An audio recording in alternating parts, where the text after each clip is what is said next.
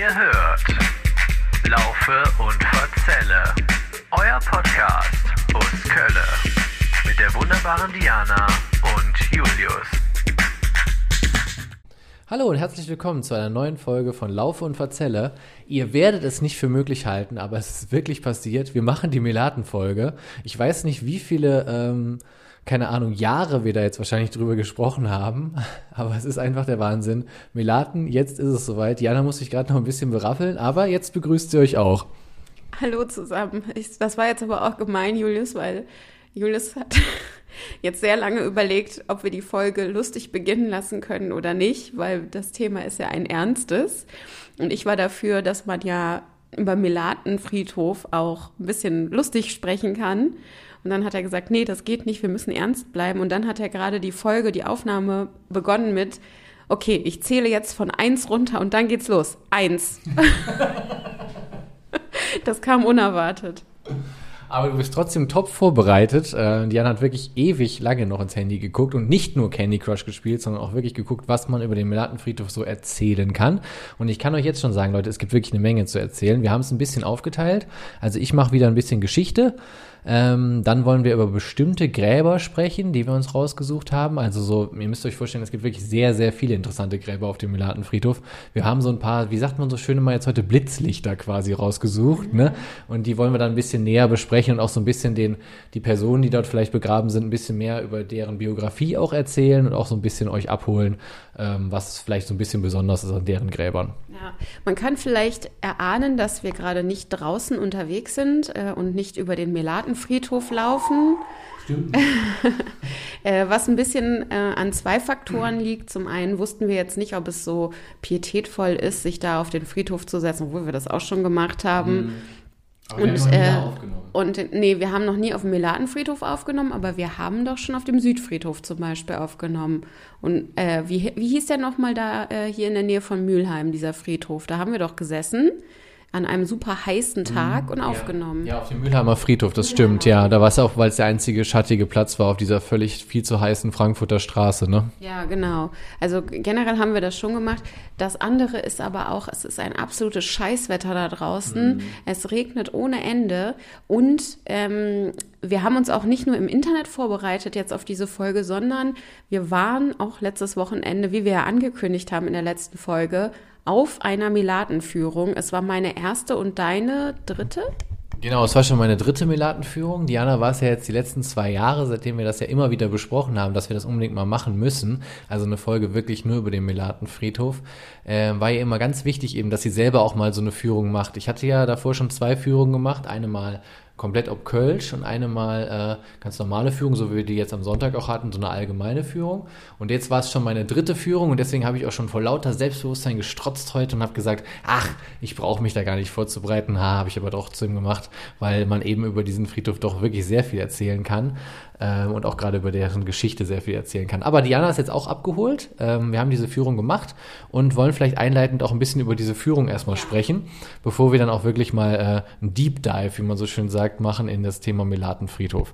Diana, willst du dir vielleicht ein bisschen erklären, ähm, wie lief die äh, Führung so ab? Ähm, was haben wir uns so angeguckt? Ähm, welchen Eindruck hattest du vielleicht insgesamt von dieser Führung? Ja, ich habe die ganze Zeit vorab überlegt, ob ich den Namen der Führung, weil es gibt ja so viele verschiedene Anbieter für diese Melatenführungen Mhm. ähm, und dann auch so verschiedene Mottos, Motti, Motto, was ist Mottete. Motten, ne? Ja. Äh, unter denen man diese Führungen machen kann. Also ich glaube, es gibt tatsächlich eine Führung, die heißt Kuriose Gräber ähm, oder Kuriositäten oder so. Wir haben an einer teilgenommen, die heißt ähm, Melatenführung auf Kölsch und Hochdeutsch Ja. äh, oder so ähnlich. Äh, und äh, genau, und ich, ich weiß jetzt nicht, weil ich jetzt, glaube ich, nicht nur Positives über diese Führung berichten kann, äh, ob ich jetzt unbedingt den Namen des Anbieters nennen will, ähm, weil ich will keinen Ärger kriegen. Aber das Ist ja auch nicht so wichtig. ja, Man ist auch kann's ja überhaupt selber nicht so wichtig. ja. Genau, man kann sich das ja selbst zusammen googeln, obwohl ich auch sagen muss, das klingt jetzt so, als ob ich unzufrieden mit der Führung gewesen wäre. Bin ich gar nicht. An sich fand ich das immer noch eine coole Führung. Ähm, wir sind dann mit so einem äh, Kölschen Dude durch die Gegend gelaufen und der, äh, wir waren ein ganz kleines Grüppchen, der hat uns über ja, der, wir sind auf dieser Millionenmeile äh, Meile oder Millionenstraße. Genau. Millionenmeile heißt, äh, ja. Ja, Millionenmeile heißt es, glaube ich. Millionenallee heißt das, glaube ich, oder? Wahrscheinlich heißt es gar nichts davon. Doch, doch, Millionen auf jeden Fall. Millionen irgendwas. Es gibt eine fette Straße sozusagen, also eine Fu einen Fußgängerweg, einen großen, der führt mitten durch den Melatenfriedhof und da liegen halt die Leute, die richtig viel Geld hatten über die Jahrhunderte in ihren super pompösen Gräbern und wir sind diese Straße halt fast komplett abgelaufen. Mhm. Manchmal ein bisschen nach links und rechts in die kleinen Seitensträßchen sozusagen rein, in die kleinen Wege rein. Und ähm, er hat uns dann immer zu jedem Grab etwas erzählt. Und dann ging es auch direkt weiter zum nächsten Grab. Ne? Ja. Also da war nicht viel witzig, da war nicht viel mit Fragen stellen. Ich habe ihm halt ein, zwei Mal Fragen gestellt da hatte ich das Gefühl, das war gar nicht so richtig gewünscht. Also ich habe zum Beispiel, waren wir einmal an einem Teil des ähm, Friedhofs, da gab es so einen, einen, kleinen Bereich, also so einen Themengarten nennt man das dann, wo äh, Kinder bestattet werden. Und dann hat er halt gesagt, ja, es gibt von diesen Themengärten, gibt es hier auf dem Melatenfriedhof noch viele. Und dann habe ich gefragt, habe ich ihn halt gefragt, was gibt es denn noch für Themengärten? Und ich dachte, der sagt dann vielleicht, ähm, ja, es gibt noch Themengärten, weiß ich nicht, für verschiedene Konfessionen oder für Urnengräber oder irgendwas Landschaft, äh, landschaftsmäßig interessant gestaltetes. Äh, später hat er ja auch dann wirklich noch erzählt, dass es zum Beispiel noch einen Themengraben, für, äh, Themengarten für ähm, äh, Regenbogenbabys gibt. Ich glaube, das sind ja welche, die Sternenkinder, Sternenkinder ja. so, Sternenkinder, Entschuldigung. Das sind ja die, die quasi äh, vor dem errechneten Termin, glaube ich, äh, versterben. Also vor dem errechneten Geburtstermin. Oder während der Geburt. Oder während der ja. Geburt, genau. Ähm, und also auf jeden Fall habe ich ihn dann halt gefragt, gibt es denn, was gibt es denn noch für Themengärten hier? Und dann hat er gesagt, ach, allerhand, das kann ich mir, das kann man sich eh nicht alles merken. Ja. Und das war so seine Antwort. Und das ist mir noch ein, zwei Mal passiert, so dass ich ihm irgendwie eine Rückfrage gestellt habe und er hat mich so komisch abgewiegelt. Da habe ich gedacht, hä, ähm, das ist ein bisschen eigenartig. Das war so meine negative Sache. Ansonsten muss ich sagen, war das mega spannend. Mhm. Man hat super viel gelernt und wenn man eine Führung gemacht hat über den Melatenfriedhof, hat man eigentlich keine Führung gemacht über den mhm. Melatenfriedhof, weil es gibt so viel zu wissen. Ja. Das ist mega interessant. Äh, wie fandst du es denn, Julius? Also ich würde die ähm, Führung, diese Führung auf jeden Fall als so konventionell ähm, mal beschreiben mit dem Wort. Mhm. Wir haben halt die Highlights gesehen. Äh, gut, jetzt hat er den Willi Ostermann zum Beispiel noch weggelassen. Der liegt nämlich da auch, Leute. Wir sind daran Nee, wir sind nicht daran vorbei, wir sind noch nicht mal dran vorbeigegangen. Wir Ach, sind an der, äh, wir sind an Milovic vorbeigegangen, aber nicht bei Meli Ostermann. Genau, und ähm, das hat er zum Beispiel weggelassen. Das hatte ich jetzt bei einer anderen Führung auch schon mal, aber wie Diana auch schon sagt, also ich fand sie konventionell geführt, die, äh, die Führung, aber auch nicht schlecht, sondern er hat ja wirklich die, sag ich mal, die wichtigsten Punkte hat er ja rausgegriffen und er hatte auch wirklich so ein, zwei Sachen, die ich jetzt auch zum Beispiel auch noch nicht wusste, noch nicht gehört habe, wie zum Beispiel die eine Geschichte, dass in einer Gruft ähm, jemand auch mal geboren wurde, während des Zweiten Weltkriegs. Das war, fand ich ziemlich spektakulär. Vielleicht das kurz zur Erklärung, Leute. Das war so, hm, da war eine ausgebombte Familie. Im Zweiten Weltkrieg wurde ja äh, Köln auch sehr stark von äh, Bombenangriffen heimgesucht und ähm, dann gab es natürlich auch wenig Wohnräume und dann sind eben ist eine Familie in eine Gruft dort gezogen. Die müsst ihr euch ziemlich groß vorstellen, also mit einem Obelisken noch oben drauf, also so einer ähm, ägyptisch angehauchten Säule und äh, haben dort eben ein paar Tage verbracht und dort wurde dann eben auch in dieser Zeit ein Kind geboren und da meinte dann der ähm, unser Guide dann, ja, das muss man eben auch mal schaffen, ne, dass wenn jemand auch auf Melaten also geboren wird, dass dort eben auch Leben entsteht und nicht nur Leute eben hingebracht werden, wenn sie schon tot sind. Das fand ich zum Beispiel sehr spektakulär, aber wie gesagt, ansonsten war es sehr konventionell konventionell. Es hatte jetzt wenig äh, Witz, sag ich mal. Also ich hatte schon mal, hatte ich ja schon erwähnt, eine Kölsch-Führung, die war sehr viel witziger gestaltet beispielsweise. Aber das kommt eben immer darauf an, welchen Guide man ja auch erwischt. Das kennt ihr ja auch von, wahrscheinlich von anderen Führungen durch Museen und so. Man hat da Glück, man hat da Pech. Ich würde jetzt nicht von Glück und auch nicht von Pech sprechen. Es war einfach eine ganz normale Führung, die man auf den Sonntag mal machen konnte. Ich persönlich war ganz froh, dass er sich nicht an jedem Grab so lange aufgehalten hat, weil er, was ihr noch nicht wisst, Vatern war mit, also mein Vater. Und der wollte sich bewegen, weil er kriegte nämlich schon wieder kalte Füße an jedem Grab. Und also nicht vor Angst, sondern weil er einfach immer kalte Füße hat. Und äh, deswegen hab ich, war ich dann sehr froh, dass, er, dass wir nicht so lange stehen mussten, weil ich merkte schon, wie mein Vater neben mir stand und dann so, ah, ich will jetzt aber spazieren gehen und lass uns noch mal ein bisschen bewegen und so weiter. Deswegen war ich froh, dass er eigentlich das immer so recht kurz gehalten hat. Aber wie gesagt, dadurch, dass ich schon zwei Führungen davor gemacht habe, würde ich sagen, er hat jetzt keine großen Highlights ausgelassen. Wir werden ja gleich nochmal auch über die berühmten Leute, die da teilweise liegen, sprechen und die hat er eigentlich größtenteils mitgenommen äh, und uns auch gezeigt und ähm, ja auch so die eine oder andere Anekdote hat er auch erzählt, was er jetzt völlig weggelassen hat, war eigentlich für mich bis auf zwei Vokabeln das Kölsche. Also wir haben einmal das Wort für Schmetterling gelernt und dann noch irgendwas anderes, ich habe es aber schon wieder vergessen, muss ich ehrlich gesagt sagen, ähm, weil das eben auch nur so die zwei Sachen waren. Am Anfang wirkte das noch so, als würde er da öfter mal ein paar Vokabeln einstreuen, aber hat er eigentlich gar nicht. Genau. Ähm, aber sonst, wie gesagt, war das eine gute Führung, würde ich sagen, eine gute, befriedigende Führung, wenn man einem auch mal einen ersten Eindruck vom Melatenfriedhof haben möchte. Diana hatte ja bisher nur meine Privatführung, die ich ihr so darüber gegeben habe. Ja, ich kann auch noch sagen, ähm, ich fand das ja sehr schön, dass wir äh, zu dritt gegangen sind, äh, habe mhm. aber am Anfang der Führung kurz mich in so meine ähm, äh, fünfte Klasse Schulzeiten zurückversetzt gefühlt, ähm, wo ich immer so ein bisschen Angst hatte bei den Leuten, die im Unterricht während des Unterrichts miteinander gelabert haben, dass ich da so mit reingezogen werde. Ich irgendwie am Anfang dachte, ah, ich glaube, Julius und sein Vater könnten schon so Leute sein, die sich, die dann immer so Nebengespräche führen. Ja. Ihr redet ja gerne. Und dann habe ich gedacht, vielleicht, äh, vielleicht steht ihr dann die ganze Zeit daneben und kommentiert alles nochmal für euch und führt da so eure Nebengespräche und es fällt dann schon unangenehm auf. Äh, war aber dann zum Glück gar nicht so. Aber das haben wir, haben wir hingekriegt, ja. Habt genau. ihr gut hingekriegt, ja. Und da habe ich halt gemerkt, wie direkt so wieder dieser schlimme Streber in mir aufsteigt. Also bin ich mir eigentlich nur hauptsächlich selbst unangenehm aufgefallen. ja, passiert. Apropos unangenehmer Streber. Ähm, wie hast du dir das denn jetzt vorgestellt? Wie wollen, wir denn, wie wollen wir denn einsteigen in die Folge? Sollen wir mit ein bisschen Geschichte einsteigen jetzt mal? Wollen wir die Leute ein bisschen abholen? Oder ähm, hast du erst was vorbereitet, was wir zuerst erzählen sollten? Ich hänge mich noch mal kurz ans Mikrofon, bevor du es wegziehst. Ja, jetzt. Oh, Entschuldigung. Ich musste äh, gerade so einen ganz langen Hals über den Tisch machen. Ja, ähm, also wir könnten mit der Geschichte anfangen. Ich könnte dir aber auch ein ganz kurzes Quiz stellen. Ja, machen wir doch ein Quiz zum Beginn. Ja? Das finde ich okay. gut, ja. Ähm, so. Und dann hole ich aber meine extensiven Notizen raus. Wie viel Quadratmeter glaubst du denn, ist der Melatenfriedhof groß? Ah, das hat er sogar gesagt äh, in der Führung. Ich habe das äh, 50.000 Quadratmeter. Nee, mehr. Ja, ich ja, jetzt habe ich es schon gesagt. Komm. Okay. Ähm, 435.000 wow, Quadratmeter, also riesengroß. Und wie viele Grabstätten, glaubst du, gibt es da? 50.000. Ja, fast. Also etwas über 55.000 ja, gibt es da. Okay.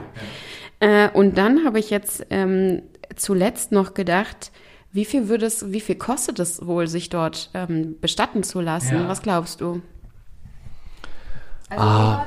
Nur der Bestattungsakt natürlich. Ich meine damit jetzt nicht, wenn du da irgendwie Blumenschmuck kaufst mhm. und äh, äh, weiß ich nicht, äh, also jetzt auch noch einen Grabstein draufstellst oder so, sondern einfach nur die Gebühr dafür, sich bestatten zu lassen.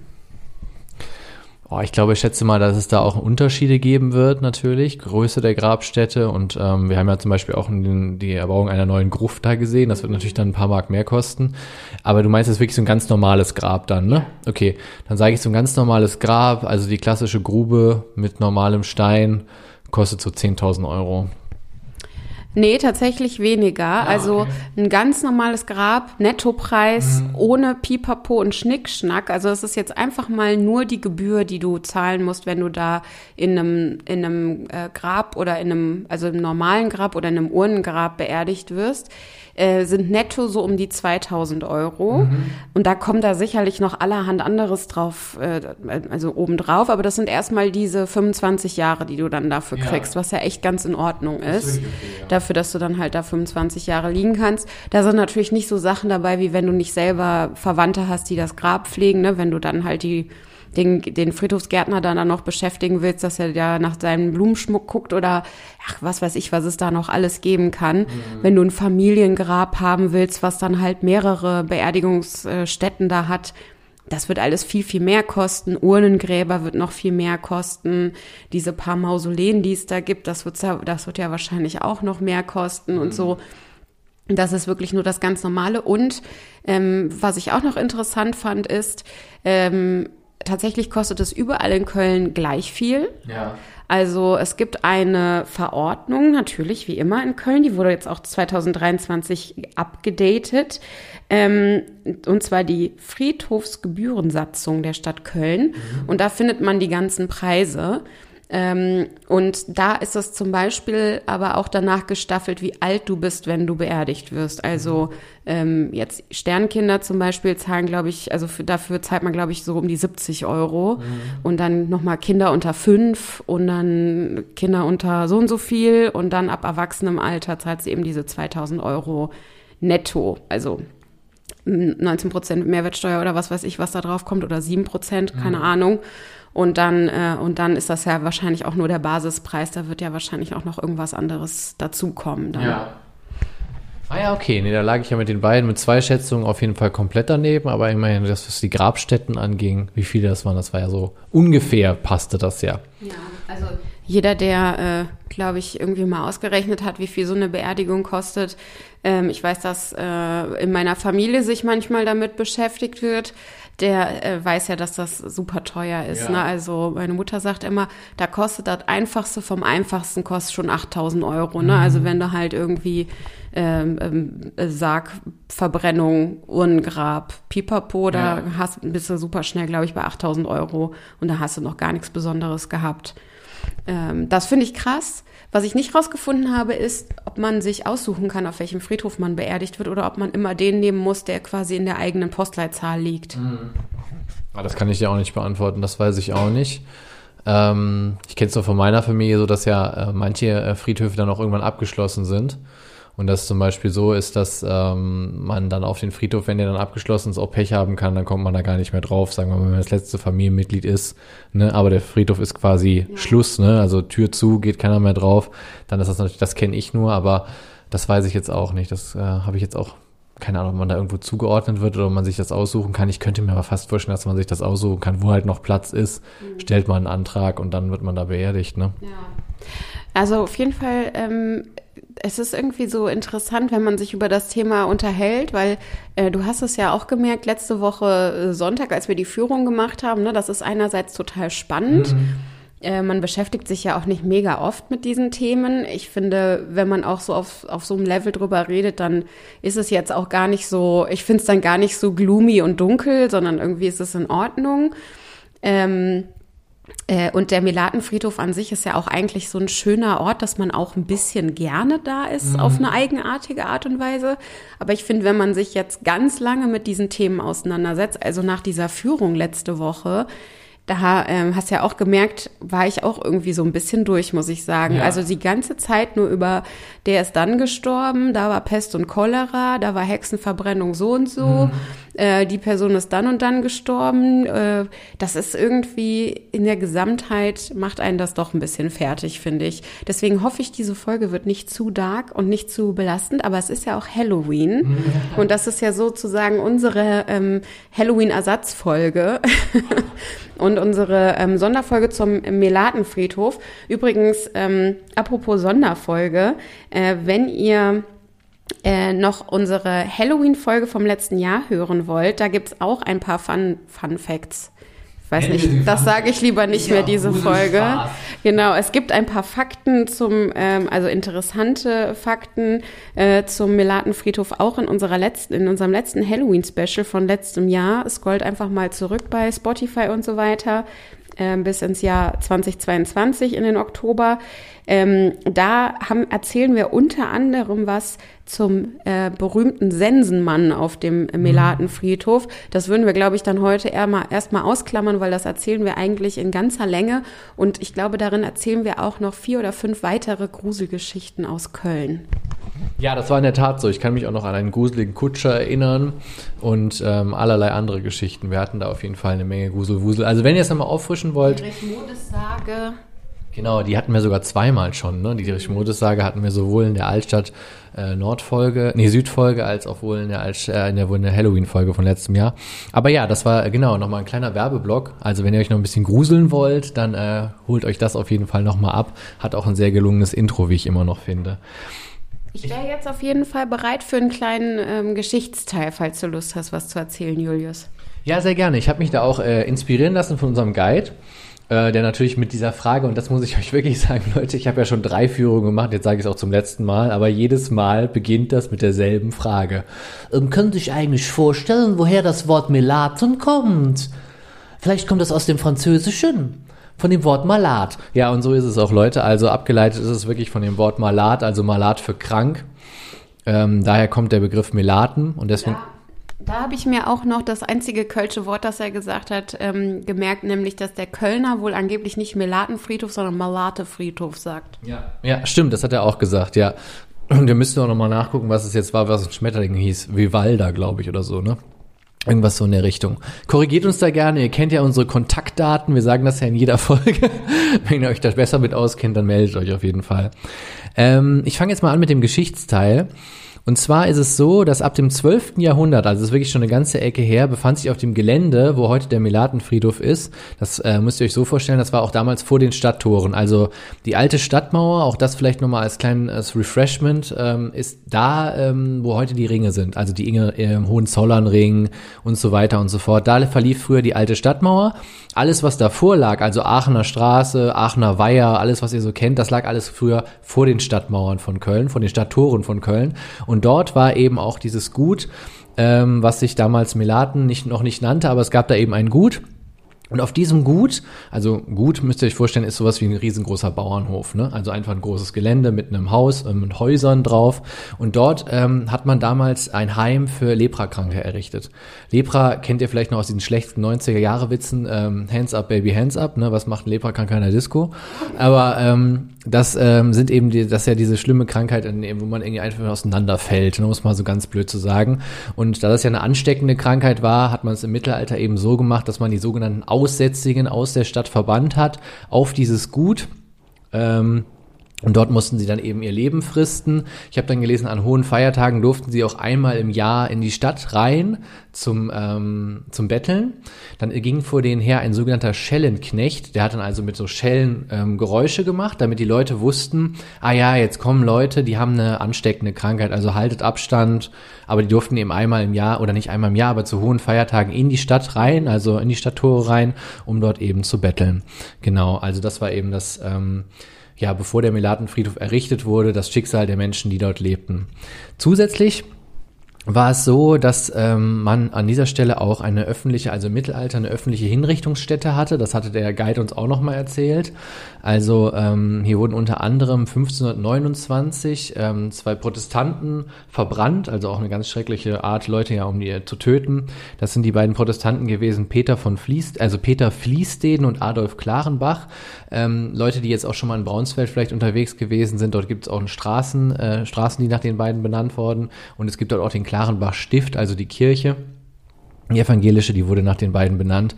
Äh, natürlich, wie mir dann letzten Sonntag auch zum ersten Mal klar wurde, ah ja, macht ja Sinn, ne? Protestanten sind ja evangelisch. Okay, alles klar. Ähm, dort gab es eben die, diese Hinrichtungsstelle, ähm, eben das, das alles müsst ihr euch jetzt wirklich vorstellen, bevor der Friedhof da errichtet wurde. Wann der Friedhof errichtet wurde, dazu komme ich gleich noch. Ähm, und so, und andererseits gab es ja, wie ihr vielleicht ja auch schon oft mitgekriegt habt, durch Filme, Serien oder auch schon mal gelesen, war ja vor allem im 17. Jahrhundert man sagt immer Mittelalter, das ist ganz witzig, obwohl das gar nicht mehr das Mittelalter war, schon das ist schon die frühe Neuzeit, ähm, die am 17. Jahrhundert begonnen hat, ähm, die Hexenverfolgung. War eine ganz große Sache und da hat man eben dann auch an dieser Stelle, wo heute der Melatenfriedhof ist, beziehungsweise damals dieses Gut eben war, auch ähm, hat man dort eben Hexenverbrennungen auch ganz groß ähm, praktiziert. Also über 30 Frauen und Mädchen wurden in der Zeit dort äh, getötet, äh, eben auch durch Verbrennungen oder eben äh, andere Hinrichtungsmethoden. Ihr wisst ja, man war in der frühen Neuzeit und auch im Mittelalter. Wir hatten es schon mal in einer anderen Folge, äh, immer sehr kreativ. Ähm, Raderberg nur noch mal als Stichwort, die Folge hatten wir auch schon. Raderberg kam ja von Rädern, also Leute, die auf Räder gespannt worden sind und dann dort äh, so zu Tode gefoltert wurden. Äh, da war man ja im Mittelalter sehr kreativ. Äh, zu dem Thema Hexenverbrennung könnten wir nächstes Jahr auch vielleicht eine Sonderfolge machen. Ähm, ich habe mir da jetzt wirklich eben noch so ein paar Gruselgeschichten drüber äh, durchgelesen. Es gab ja so ein paar äh, wirklich berühmte Hexenverbrennungen auch. Unter anderem, das erzählte der Guide auch von einem Mädchen, ähm, dessen Name mir jetzt schon wieder entfallen ist, das mit zehn Jahren äh, sich selbst der Hexerei beschuldigt mhm, hat. Stimmt, ja. Dann war die mit zehn Jahren, aber also die wurde auch dann direkt quasi ähm, einhellig verurteilt, zum Tode verurteilt, aber mit zehn Jahren durfte man das selbst im 16. Jahrhundert, im 17. Jahrhundert noch nicht äh, die Todesstrafe bekommen. Äh, deswegen wurde die erstmal zwei Jahre eingesperrt, denn mit zwölf Jahren war man dann nach damaligem Recht alt genug, ähm, um äh, quasi, äh, ich glaube, sie wurde geköpft erstmal mhm. und dann erst verbrannt. Also in Köln hat man das jetzt nicht so gemacht, dass man die Leute auf, den Scheiter, auf dem Scheiterhaufen lebendig verbrannt hat, sondern man hat die erst umgebracht und dann auf den Scheiterhaufen geschmissen. Und bei diesem Kind war das wohl so, dass ähm, kam aus einer äh, Familie, wo der, der Vater erschossen wurde. Äh, die Mutter hat neu geheiratet und die äh, Mutter ist dann weggezogen und hat ihre Kinder einfach in Köln dann gelassen, sodass die, Köln, äh, die Kinder in Köln dann auf der Straße gebettelt haben. Und mhm. dieses Mädchen war eben eins der Kinder, das da auf der Straße lebte und wahrscheinlich einfach ähm, Aufmerksamkeitsbedürfnis, äh, auch eine, eine krasse Fantasie, wie das ja Kinder oft haben, hat das Mädchen dann eben erzählt, ähm, es könne fliegen und sei dem Teufel begegnet und habe auch einen Pakt gemacht ähm, und ähm, mit dem Teufel, um auch äh, quasi ähm, der Mutter äh, nur Böses zu wünschen mhm. und auch ihren Geschwistern nur Böses, äh, irgendwie habe sie, habe sie ihre Gesch Geschwister verflucht und sie würde ihrer Mutter auch oft begegnen in Gestalt einer schwarzen Katze. Ja. Solche Sachen hat das Mädchen erzählt und war eben äh, irgendwie überzeugt davon, ich bin mit dem Teufel im Bunde. Und ja, das hat man damals einfach sehr ernst genommen, wenn jemand sowas gesagt hat. Und so stand dann für alle relativ schnell fest, das Mädchen muss einfach zum Tode verurteilt werden. Es, ich finde auch, als du eben meintest, ja, das ist ja gar nicht mehr das Mittelalter gewesen, das muss man sich einfach mal reinziehen. Wirklich wieder die Dummheit der Menschen. Mhm. Das ist wirklich noch nicht so lange her. Ne? Und das ist einfach eine vollkommen andere Gesellschaft gewesen, wie brutal man war. Und wenn man jetzt mal in andere Länder guckt, äh, wo, äh, weiß ich nicht, Frauen dafür gesteinigt werden, dass sie kein Kopftuch oder sowas tragen, mhm. das ist ja auch nicht ungefähr. Also die Menschheit ist immer noch so dämlich, muss man ja wirklich sagen. Ja, absolut. Und auch die äh, Hexenverfolgung ist da ja auch immer so ein Paradebeispiel für, ähm, was sich Leute eben durch Einbildung mhm. äh, dann für Meinungen äh, gebildet haben und was sie dann da eben daraus auch für schreckliche Konsequenzen gezogen haben. Ähm, 1797 wurde dann zum letzten Mal jemand äh, auf dem äh, heutigen Gelände, im, also was heute zum Gelände des Melatenfriedhofs gehört, hingerichtet. Das war Peter Eick. Ich habe versucht, über Peter Eick mehr rauszufinden, habe ich leider nichts zu gefunden. Er war ein Kirchenräuber. Ich schätze mal, der hat sich wahrscheinlich dann nachts in Kirchen geschlichen. Jetzt jetzt meine Vermutung nur, weiß ich jetzt mhm. nicht. Und hat dort eben wahrscheinlich dann die äh, kunstvollen Sachen versucht zu stehlen. Das ist immer so meine Vermutung. Der war oder auf jeden Fall 1797 war der letzte, der dort hingerichtet wurde, auf dem Hinrichtungsplatz. Ähm, was der Guide auch erzählt hat, was ich auch ein bisschen sehr schaurig fand, ähm, das war, passte auch irgendwie gerade, weil ihr müsst euch vorstellen, als wir darüber gelaufen sind, war auch schon Regenwetter und ähm, ein bisschen grau und so weiter. Und er berichtete er nochmal, dass früher die Schreie von dem Hinrichtungsplatz bis in die Stadt rein gehört wurden von den Kölnern äh, und Kölnerinnen und deswegen ähm, war das auch für alle wahrscheinlich auch immer ein sehr schauriger Ort, äh, dieser Hinrichtungsplatz. Äh, 1767, ich springe nochmal 30 Jahre zurück, schloss dann dieses Asyl für die Leprakranken, weil das fand ich aber auch ziemlich spektakulär, muss ich sagen, ist dann wohl so war in Europa, dass man diese Krankheit weitestgehend schon ausgerottet hatte. Wie auch immer das passiert ist, man kann sich das so schlecht vorstellen, dass im 18. Jahrhundert man geschafft hat, irgendwelche Krankheiten großflächig äh, auszurotten. Allerdings ist ja mit der Pest irgendwann auch gelungen, die ja im Mittelalter vor allem sehr gewütet hat in Europa. Auf jeden Fall verschwand dann ähm, dieses Asyl für Leprakranke und war dann, ähm, also diese Gebäude wurden aber weiterhin genutzt, was ich auch krass finde, als Zucht- und Arbeitshäuser, was auch schon wieder so schön ist, bis 1801 dann für äh, Waisenkinder. Also Kinder, die ja ohne Eltern, du hattest es gerade schon erzählt von der, ähm, von dem verbrannten Mädchen, das ja auch im Prinzip ein Waisenkind war auf der Straße. Die kamen dann eben in dieses Zucht- und Arbeitshaus und wurden dann da betreut. Die zogen dann irgendwann woanders hin in die Wahlengasse. Das weiß ich jetzt nicht genau, wo die in Köln ist, aber deren Heim wurde dann 1801 geschlossen was sich eben dann in den alten Räumlichkeiten der vorher Leprakranken befunden hat.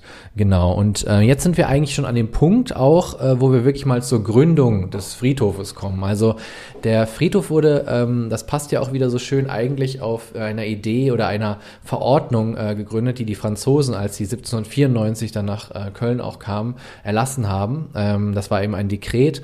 Und äh, in diesem Dekret, nur mal ganz kurz dazu, ging es halt darum, dass man ähm, Leute oder Verstorbene nicht mehr direkt in den Kirchen beerdigen durfte. Also das müsst ihr euch folgendermaßen vorstellen. Umso reicher man war, umso näher konnte man sich am Altar beerdigen lassen in Kölner Kirchen. Also es war wirklich so, dass die Bänke, kennt ja jeder, wenn man in die Kirche reinkommt, stehen die Bänke und unter diesen Platten wurden Leute beerdigt, weil die dann, also die ganz Reichen ganz vorne, dann kam diese Steinplatte da drauf und dann wieder die Bank da drauf zum Beispiel. Und das war natürlich so die ganz Reichen ganz vorne, weil umso näher man am Altar war, umso näher war man natürlich auch am Himmel.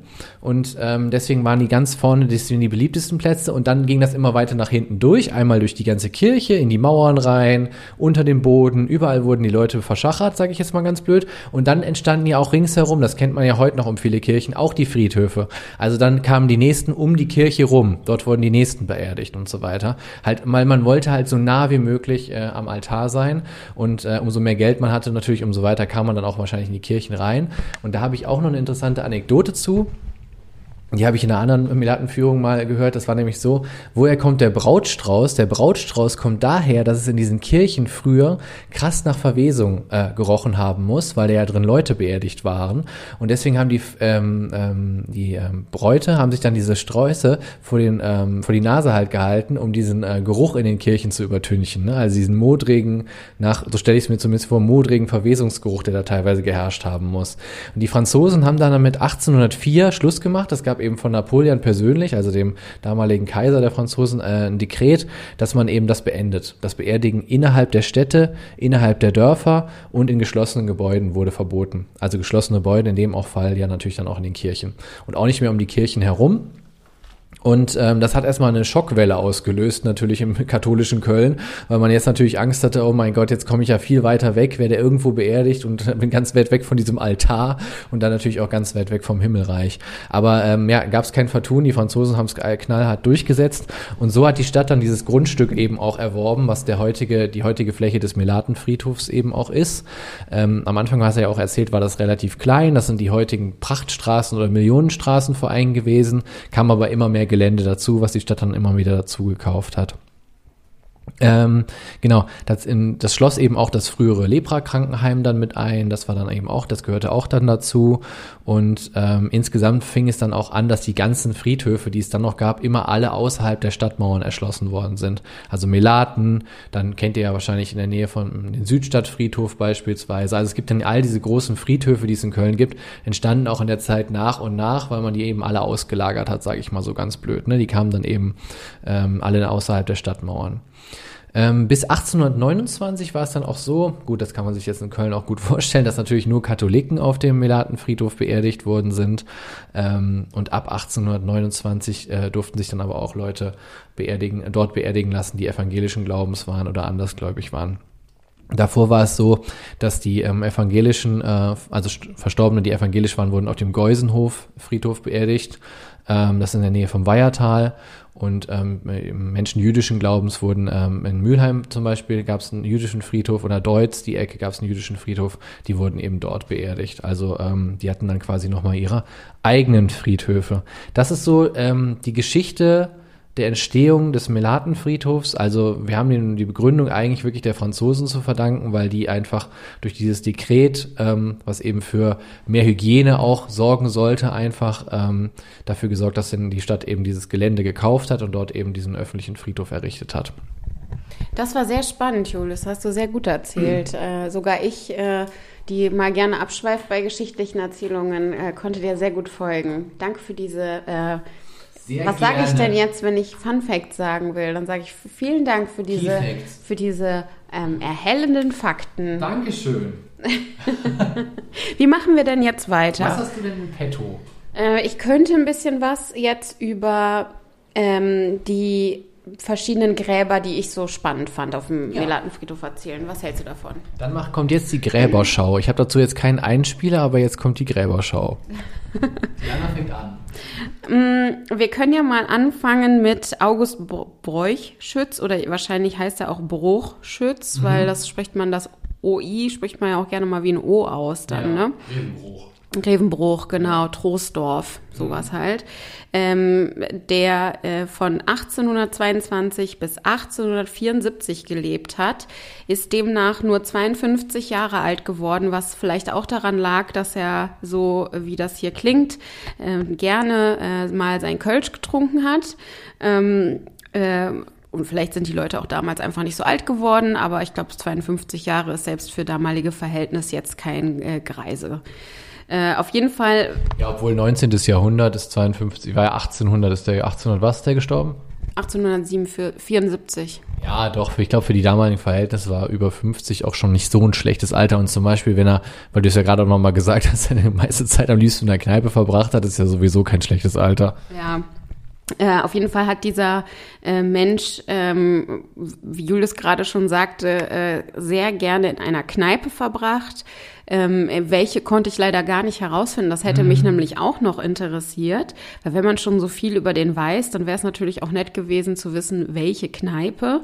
Aber ähm, es ist es ist so viel. Also vielleicht ist das auch alles ein bisschen Urban Myth mäßig, frage ich mich doch. Mhm. Ähm, aber egal. Ich erzähle auf jeden Fall jetzt mal, was man so über den herausfinden konnte. Ähm, beziehungsweise vielleicht sollte ich erstmal damit anfangen, warum ich überhaupt über den erzähle. Ja. Nämlich ähm, sein Grabstein sieht ganz besonders aus. Der ist irgendwie so rund ähm, und der hat so vier äh, runde Pinöpel obendrauf. Mhm. Äh, und ja, die Form ehrlich gesagt, bevor man mir das erklärt hat, konnte ich die überhaupt keiner Sache zuordnen. Äh, ähm, aber viele da auf dem bei der Friedhofsführung haben mir dann gesagt, ja, ja, stimmt, den Grabstein den sehe ich immer, weil der steht genau an der Mauer an der Aachener Straße und man kann den wohl auch sehen, wenn man von der von der Außenseite an der Mauer vorbeiläuft. Äh, ja, genau. Ich habe mir ist ja noch nie aufgefallen, aber als wir dann eben vor diesem Grab standen, habe ich mir gedacht, ach ja, okay, interessante Grabsteinsform und dann sagte der Mann, äh, der für, der für unser Guide war, was könnte das wohl sein? Ähm, ich erzähle euch mal die Geschichte. Und zwar ist dieser ähm, August äh, Bräuchschütz oder auch Bruchschütz immer in dieser Kneipe gewesen war da Stammkunde und ähm, im Winter stand er immer an einem großen Ofen, äh, denn da war es schön warm. Im Sommer stand er auch immer an diesem großen Ofen, weil dann war der Ofen kalt und man konnte sein Bier da drauf abstellen. Äh, und als er dann gestorben ist, hat der Wirt den Ofen zum Grabstein umfunktionieren lassen. Ähm, auch der Name des Wirtes ist unbekannt und ich habe auch unterschiedliche Versionen davon gelesen, ob jetzt eben der äh, Grabstein nur eine, ein ja, Steinnachbau des Ofens ist oder ein Modell des Ofens oder ob es der tatsächliche Ofen ist. Mhm. Ähm, also da lese ich unterschiedliche Sachen drüber. Ich habe den Grabstein nicht angefasst, deswegen konnte ich jetzt nicht äh, nachfühlen, ob das ein tatsächlicher Ofen wohl ist. Was meinst du? Also der hatte ja, der Guide hat ja kurz gegengeklopft und das klang ja schon so ein bisschen metallmäßig auf jeden Fall und hohl von innen. Ähm, ist jetzt halt die Frage, wie lange hält sowas. Ne? Wenn sowas aus Gusseisen ist, kann das natürlich ewig halten. Mhm. Ähm, ich hatte jetzt schon den Eindruck, dass er meinte, das wäre der wirklich, dieser Ofen, ne? dass ja. er seit 150 Jahren dieser Ofen draufsteht. Und bei dem Material, so wie man früher sowas gebaut hat, könnte ich mir das jetzt vorstellen, ohne es halt zu 100 Prozent zu wissen, natürlich. Ja. Genau, also das kann ich euch nicht sagen, aber geht den einfach mal besuchen, wo diese Gräber sind. Das kann man immer irgendwo online nachlesen. Also ähm, August Bräuchschütz. Äh, Julius weiß mehr darüber? Ja, ist ähm, ganz einfach. Das habe ich vorhin auch vergessen zu erwähnen. Vielleicht zu Beginn hätte ich das noch sagen sollen. Also es gibt eine Seite, ähm, die ist wirklich sehr aufschlussreich, was all diese Sachen angeht. Äh, auch diese Gräber, über die wir jetzt sprechen. Das ist einfach wirklich Melatenfriedhof in einem Wort.de. Ähm, ich sage jetzt mal wie so ein Boomer.de noch www. auch noch davor. Ne?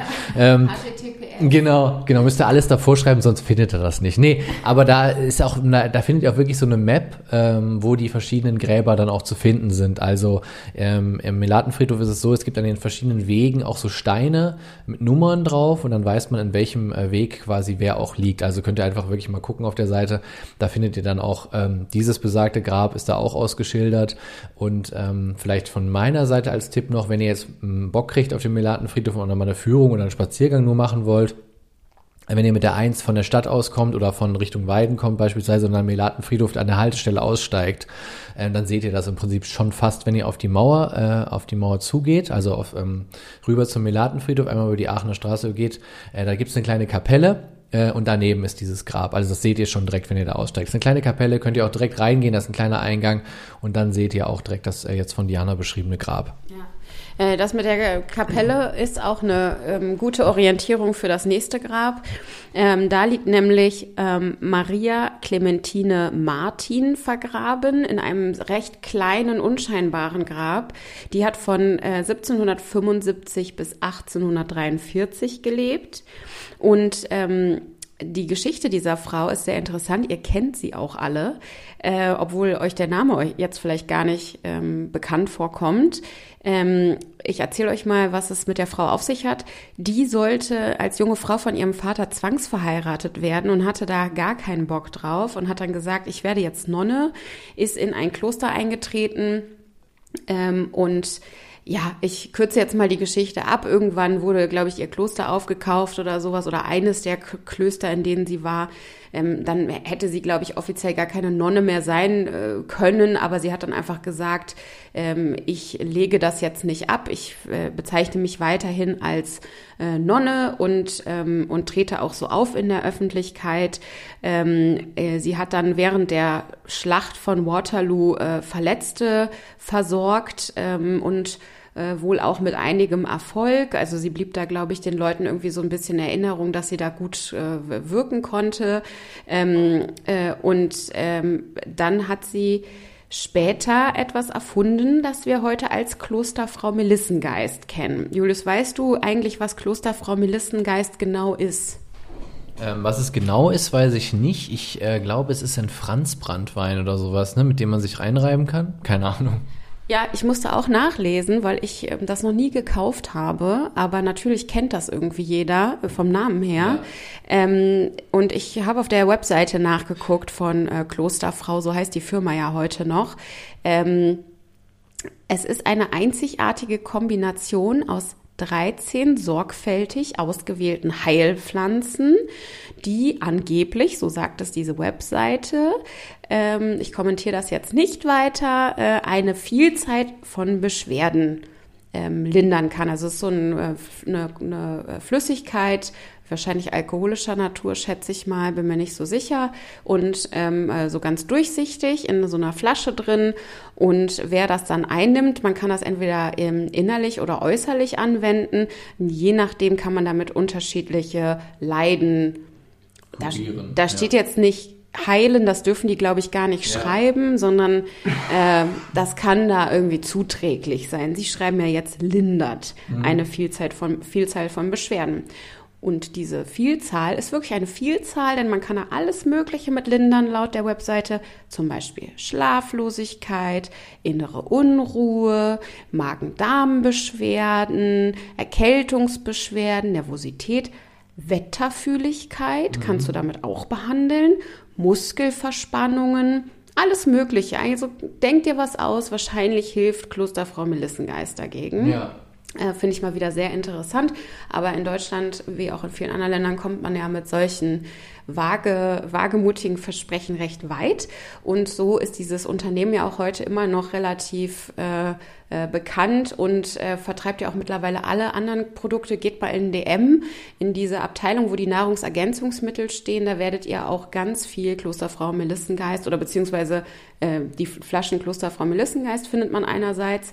Ähm, ich habe es heute noch nachgeguckt und andererseits gibt es auch ganz viele Nahrungsergänzungsmittel äh, der Firma Klosterfrau.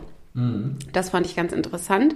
Ähm, genau, also lest euch mal auch online ein bisschen den Werdegang dieser Frau durch. Die hat es nämlich auch wirklich nicht immer einfach, das muss man auch sagen.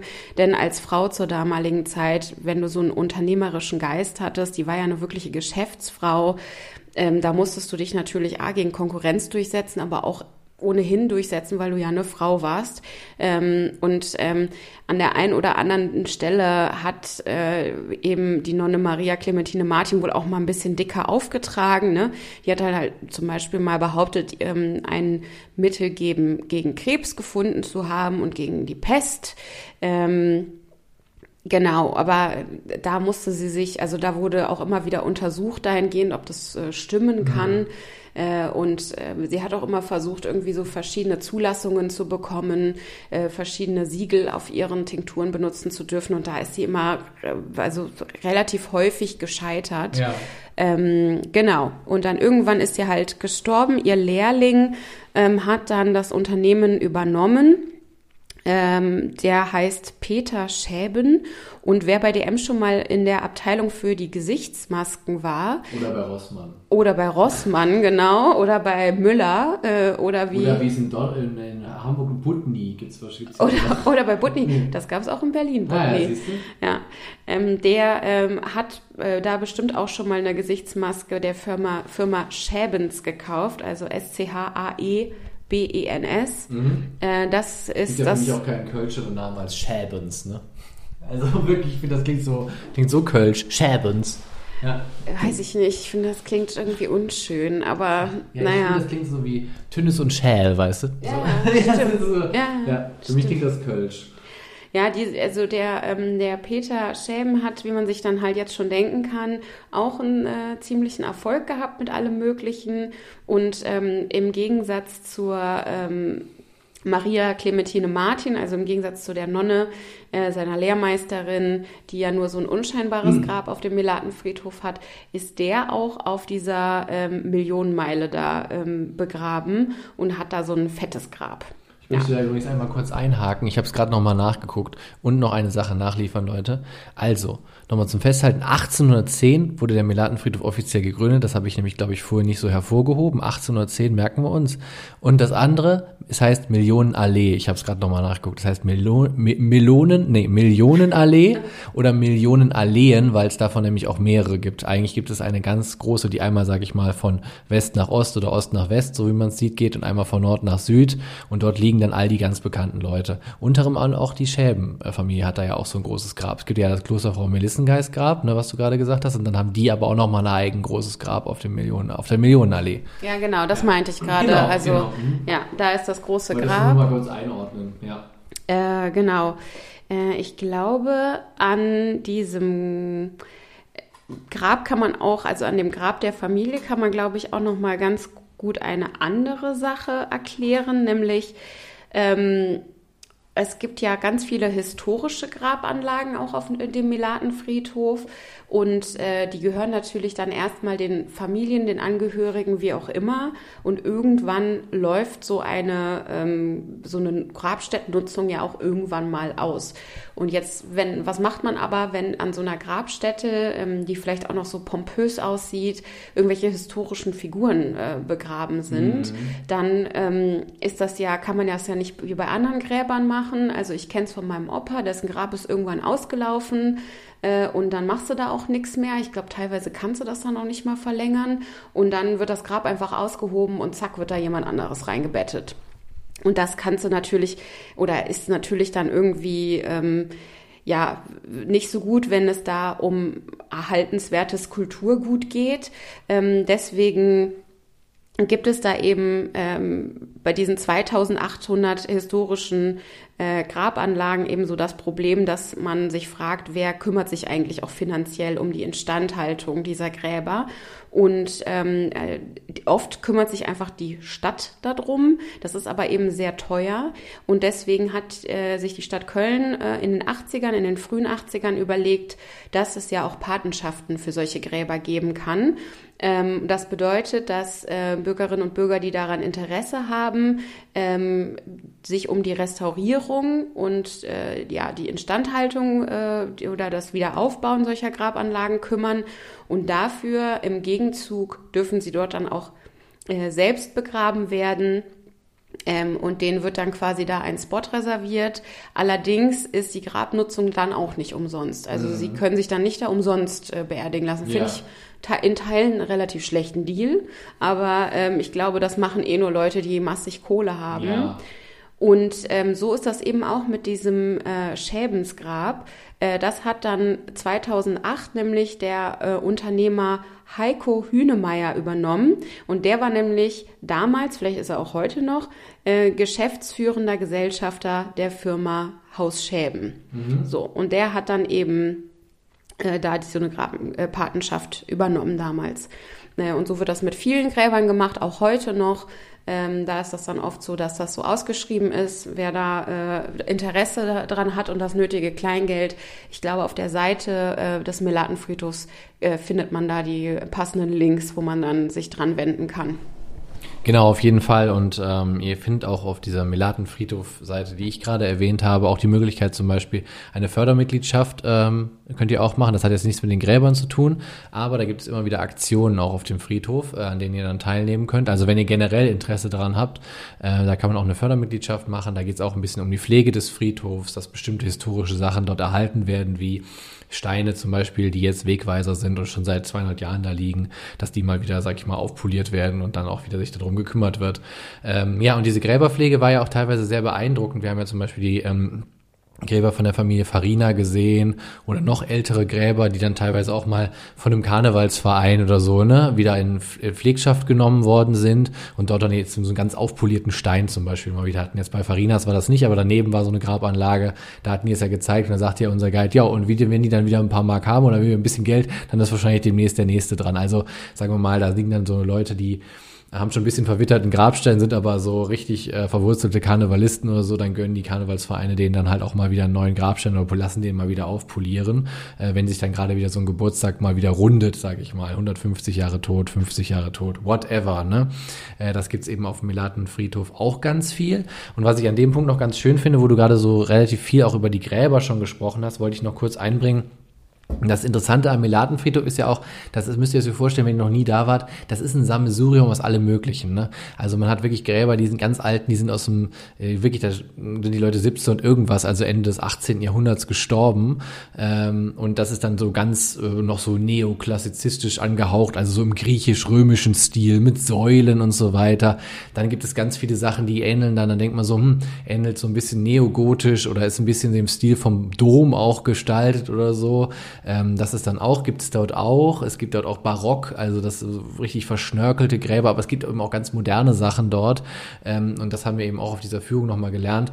Da ist die Friedhofsverwaltung auch relativ kulant. Also die, du kannst relativ viele Sachen dort machen ähm, äh, und bist auch relativ frei in der Gestaltung deiner Gräber. Und so hat man, Diana hat das vorhin so schön gesagt, ähm, ist wie die Stadt Köln, ist auch vielleicht so ein bisschen der Melatenfriedhof, ist halt so ein buntes Sammelsurium aus allen möglichen Stilen, müsst ihr euch vorstellen. Also sehr viele große schwarze Engel, die natürlich auf alten Gräbern dann ruhen oder gerade auf dieser Millionenallee hat man natürlich große Prachtgräber, aber auch in allen möglichen verschiedenen Stilen gestaltet. Ähm, das vielleicht auch nochmal so als Eindruck, wenn ihr noch nie da gewesen seid, wie sieht das da überhaupt aus? Und was jetzt ja ganz neu ist, das hat er ja auch nochmal erzählt, dass es jetzt eine Halle gibt, die wirklich auch viele Jahrzehnte gar nicht genutzt wurde, wo es jetzt solche Wandgräber gibt. Also ihr kennt das vielleicht auch aus Filmen, wo Leute dann wirklich in den Wänden quasi von ähm, be ähm, beerdigt werden. Ich habe jetzt den Namen vergessen, also quasi auch eine, ähm, eine Toten, so eine Totenhalle, kann man vielleicht dazu sagen. Die wurde jetzt gerade fertiggestellt, deren Renovierung, und die gibt es jetzt auch neu auf dem Melatenfriedhof, findet ihr auch auf dieser Millionenallee. In den USA wird das ja, glaube ich, relativ häufig genau, gemacht. Sagen, also Filmen, äh, ja. ich kenne das von ähm, ähm, Marilyn Monroe ist ja auch in so einer Wand quasi beigesetzt. Ah, ja, okay. Daneben liegt Hugh Hefner, der mhm. sich ja schon zu Lebzeiten die Grabstelle in der Wand neben Marilyn Monroe ah, okay. äh, reserviert ja. hat. Äh, komisches Inselwissen meinerseits, weil ich eine Zeit lang die Serie äh, Girls Next Door, in Deutschland auch bekannt als Girls of the Playboy Mansion, weggesuchtet habe ohne Ende. Du bist halt ein Playboy-Fan immer gewesen, ne? Ja. Eigentlich gar nicht, aber ich fand es immer faszinierend, wie unterschiedlich die Leute leben können auf der Welt. Ja, das ist auch wirklich faszinierend, das stimmt. Ich kenne es halt aus, ich glaube, Rocky 3 oder so. Ja. Da ist, steht Stallone dann vor so einer riesigen Wand und ich glaube, sein ehemaliger Trainer wird dann begraben äh, und er hat so eine dicke 80er Jahre Sonnenbrille auf und trägt so einen schwarzen Anzug. Also ich verbinde es immer sehr vor allem mit Hollywood-Filmen, ja. wo ja die, die Friedhöfe auch, kennt ihr ja auch, alles ganz anders immer gestaltet sind als bei uns.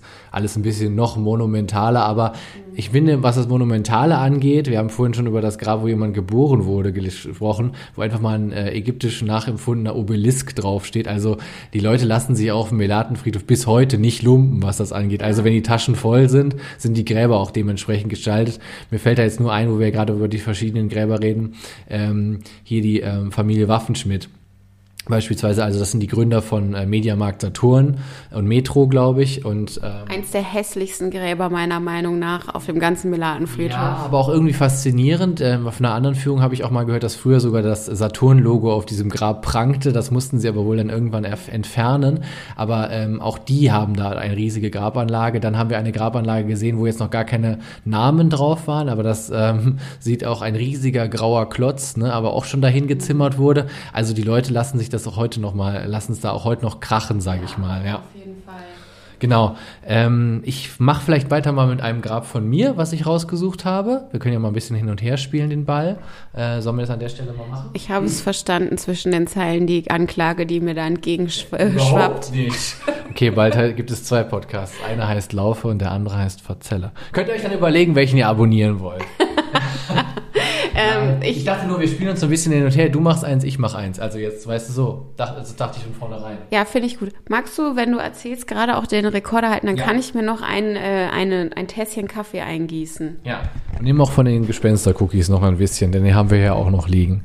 Ähm, ich möchte gerne sprechen über Gisela Uhlen. Jetzt werden viele von euch sagen, what is this? Ähm, Gisela Uhlen ist eine Schauspielerin, äh, die schon 1919, also wirklich schon eine ganze Ecke her, in Leipzig geboren wurde und 2007 ist die Dame in ähm, äh, Köln gestorben und dort auch ähm, auf dem Melatenfriedhof beerdigt worden. Warum erzähle ich euch das Ganze? Ich erzähle das Ganze, weil die Gisela Uhlen, ähm, erstmal war sie, das ist vielleicht noch als kurzen Zeitfact, bevor es jetzt gleich losgeht, war sie sechsmal verheiratet, was ich auch schon ziemlich spektakulär finde. Also sie hat es auch voll ausgekostet. Ähm, genau, sie war Schauspielerin, Tänzerin, Synchronsprecherin, Drehbuchautorin, also sie hat, in, ihr merkt schon, in der Film- und äh, Theaterlandschaft alles mitgenommen, was man so mitnehmen kann. Hat auch schon ähm, in den 30er Jahren, glaube ich, angefangen als Kind schon, hat sie schon, war sie schon Schauspielerin, Tänzerin, ähm, hat dann auch in den, äh, in den, äh, in der dritten, Zeit des Dritten Reiches hat sie auch Sachen gemacht, äh, was ja häufig so der Fall gewesen ist bei Schauspielern. Äh, genau, und dann hat sie aber, und diese Serie begleitet vor allem meine Familie seit vielen Jahrzehnten, in der großartigen äh, End-80er-Serie Forsthaus Falkenau nochmal in ihrer späten Phase eine große Rolle gehabt, nämlich als Inge Rombach, die Frau des Hauptdarstellers Martin Rombach, der der Förster in, einem- im Bayerischen Wald ist. Und ähm, das hat mich äh, immer sehr fasziniert, dass diese Dame da ähm, beerdigt ist. Und äh, deswegen habe ich mir dieses Grab rausgesucht, weil es einfach, ähm, also es, Leute, es lief früher um 19.25 Uhr auf dem ZDF, freitags. Und äh, bei uns war das quasi so, zum Einklang des Wochenendes, wir waren Kids, äh, haben wir dann Forsthaus Falkenau immer geguckt. Und äh, deswegen darf ich äh, jedes Mal, wenn ich an diesem Grab vorbeigegangen bin, und äh, ich bin vor ein paar Wochen schon mal mit meinem Vater über den Melatenfriedhof gegangen und habe ihm dann zum Beispiel gesagt, ey Vater, hier liegt übrigens auch Gisela Uhlen. Und er sofort, nee, zeig mal. Und dann so, also seht ihr, wie tief verwurzelt wir mit dieser Serie sind. Es ist so ein bisschen, man sagt das so, man sagt ja heute immer so Guilty Pleasure. Und ich habe, weil es diese Serie angeht, die ist sowas von behäbig und sowas von Boah, ne? Aber die ist, äh, also so wie ZDF-Produktionen halt in 90ern und 80er Jahren waren. Ähm, aber irgendwie war auch immer faszinierend. Das hatte so eine Wholesomeness. Ne? Das ist, glaube ich, so was, das Leute sich auch heute noch angucken können. Man sieht viel Wald. Man sieht einen Förster, der äh, gegen Umweltverschmutzung kämpft. Man sieht all diese Dinge. Und Gisela Uhlen spielte dort eben die Inge Rombach, also ähm, eine Besitzerin eines Kosmetikwarengeschäfts in Augsburg. Und ähm, äh, war da eben äh, und ist eben auf dem Melatenfriedhof beerdigt. Und deswegen finde ich dieses Grab so spektakulär. Und was ich dann irgendwann rausgefunden habe, ist, sie hat in dieser Serie später auch noch einen Mann mit dem sie aber im echten Leben nicht verheiratet war. Aber dieser Schauspieler, Arzt und Sportler, was ich auch eine richtig geile Kombination finde, Gu- Gunther Philipp, der liegt auch dort direkt neben ihr. Und in der Serie war er ihr lieber Ehemann Justus. Und ich finde es so äh, irgendwie interessant, dass die beiden nebeneinander beerdigt worden sind. Also ähm, das ist so, das, das sind so die das Grab, was ich mir jetzt mal rausgespickt habe, bevor Diana mit dem nächsten Grab kommt. Fand ich spektakulär und ähm, konnte jetzt auch in diesem Podcast endlich mal äh, die Serie Forsthaus Falkenau erwähnen. Okay, ich habe auf jeden Fall jetzt viel Neues über dich gelernt. Äh, kannst du mir, also erstmal, können wir bitte eine Folge Forsthaus Falkenau zusammen gucken gerne. Ihr heute? findet das alles. Also unser Guide, er, hat ja uns auch das Grab von Dirk Bach gezeigt und hat daraufhin nochmal die Serie Lukas empfohlen. Leute, Forsters Falkenau, ihr findet alle 125.000 Staffeln. Ich weiß nicht, wie lange es gibt. Ich glaube, die von 1989, habe ich gerade nochmal nachgeguckt, bis 2013 oder so, diese Serie. Gab, hatte dann noch einen Spin-off mit Hardy Krüger Junior, das habe ich aber nicht mehr gesehen. Ähm, ich habe das immer nur geguckt mit ähm, Christian Wolf, so heißt der Schauspieler. Ähm, genau. Äh, findet ihr in der ZDF-Mediathek neben all diesen Schätzen. Die ZDF, wisst, wisst ihr alle, die in End 80er geboren sind, 90er, das ZDF hatte ja früher immer sehr viele Serien. Immer 19.25 Uhr liefen die auch unter der Woche. Äh, verschiedene Formate. Diese Drombuschs oder so. Genau, zum Beispiel die Wiecherts von nebenan. Äh, eine, ich heirate eine Familie. Also, das ist so richtig geiler Shit, Leute. Wenn ihr jetzt sehen könntet, wie Julius Augen glänzen, das ist was ganz Neues, was ich hier über dich erfahre. das ist meine Guilty Es- Pleasure. Man es- redet ja nicht immer über seine Guilty Pleasures, aber das ist eine meiner Guilty Pleasures. Ich wusste das wirklich nicht, dass das eine Leidenschaft Ja. von dir sondergleichen sein Aber muss. Westdeutsche Gemütlichkeit. Da kommt die sowas von raus, Leute. Westdeutsche Gemütlichkeit. Ich empfehle euch bei Faust aus Falkenau auch wirklich, guckt nur die ersten vier Staffeln, die so von 89 bis 90 spielen oder so. Du bist wahrscheinlich auch noch so Folge 23, äh, der, der, Tote am See. Das müsst ihr euch reinziehen. Das war noch richtiger Krimi. Ja, ihr müsst euch das vorstellen. Das ist, ähm, also Martin Rombach, jetzt schweife ich voll ab, aber Doch, ich will darüber mehr wissen. Okay, also der ist, ähm, der ist halt Förster äh, und kriegt dann das- die Möglichkeit, ein Revier äh, quasi zu übernehmen. Vorher arbeitet er privat in der Holzwirtschaft irgendwie, wohnt mit seiner Familie in Augsburg, seine Frau ist verstorben und dann zieht er eben in den bayerischen Wald. Ähm, Mutter Inge schlägt natürlich die Hände über dem Kopf zusammen. In die Wildnis, was wollt ihr denn da? Und die Kinder haben natürlich auch gar keinen Bock, sind schon Teenies und so weiter, wollen nicht mitziehen in den bayerischen Wald. Aber wie es ja immer so ist, ziehen dann doch mit und dann finden sie es eigentlich auch alle ganz nice da. Und der hat dann eben so drei, vier Waldarbeiter zum Beispiel unter sich. Äh, die haben auch alle so herrlich, äh, so herrliche bayerische Namen. Dann der eine ist der Breitkreuz zum Beispiel und so heißen die dann.